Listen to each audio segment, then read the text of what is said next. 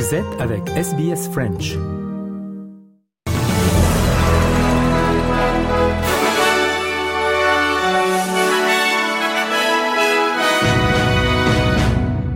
Une nouvelle enquête suggère qu'une majorité d'Australiens estiment que les peuples autochtones devraient avoir leur mot à dire sur les questions qui les concernent quelques semaines seulement après qu'un référendum ait rejeté la proposition Voice to Parliament. L'enquête de ANU auprès de 4200 électeurs depuis janvier a révélé que 87% pensent que des membres, que les membres des Premières Nations méritent de s'exprimer sur les politiques et décisions politiques clés. Plus de 80% des personnes interrogés pensent également que l'Australie devrait entreprendre un processus formel de révélation de la vérité. Le gouvernement travailliste introduit un nouvel ensemble de conditions de visa pour les immigrants libérés d'une détention indéfinie après que la haute cour a jugé que cela était illégal. Cela intervient alors que le gouvernement a libéré 45 personnes supplémentaires, portant le nombre total de personnes libérées à 138 les amendements présentés vont plus loin, citant des infractions, le fait de travailler avec une autre personne mineure ou vulnérable ou de s'approcher d'une école ou d'une crèche. Le ministre de l'immigration, Andrew Giles, a déclaré que le gouvernement s'engage à introduire des lois durables qui vont garantir la sécurité des communautés à l'avenir. Today we are introducing a bill that will make tough laws even tougher. The Migration Amendment, Bridging Visa Conditions and Other Measures Bill 2023 will introduce new criminal offences for people recently released from immigration detention as a direct consequence of the High Court's decision in NZYQ. Importantly, we are making these laws durable by getting ahead of any potential future challenges.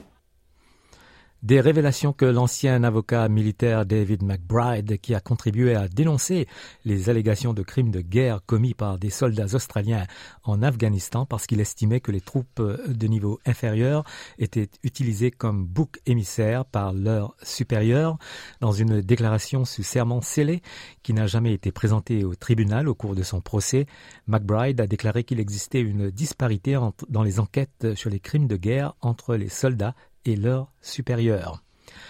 Les lois sur l'aide volontaire à mourir sont entrées en vigueur en Nouvelle-Galles du Sud à partir de ce mardi 28 novembre.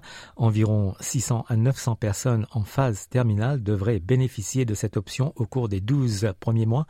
Christian Voice Australia fait partie de ceux qui restent opposés à la nouvelle loi, la décrivant comme, je cite, une attaque scandaleuse contre le caractère sacré de la vie humaine.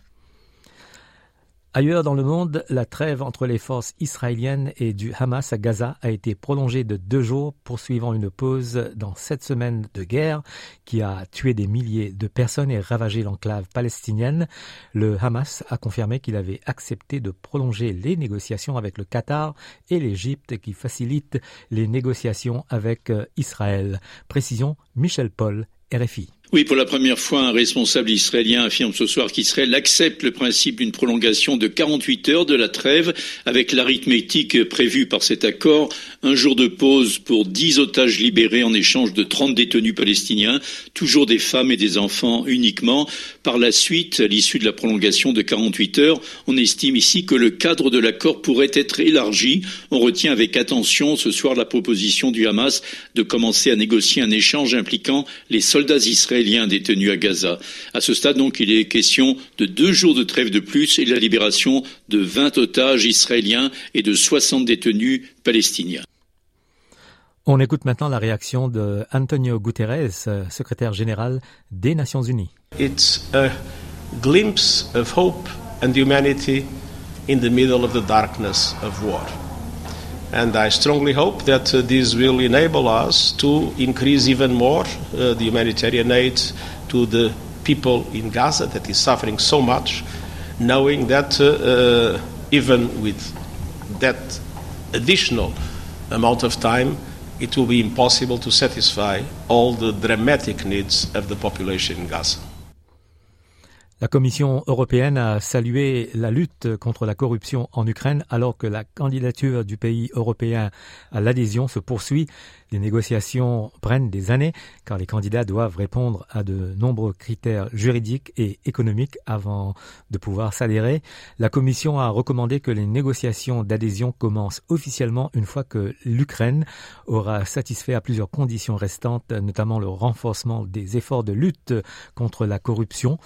Vice-présidente de la Commission, Vera Jourova, affirme constater une nette amélioration depuis 2017, mais elle affirme que le bloc reste réticent à considérer un candidat toujours en guerre. It is true that European Union needs to grow politically and geographically. It's also our very strong security and economic interest. And I say our, I mean from the side of the EU. Uh, there are eight states to join or who want to join. Our absorption capacity and our system, whether it's, it's fit for bigger number of states. Voilà, c'est la fin du journal de ce 28, euh, 28 novembre 2023.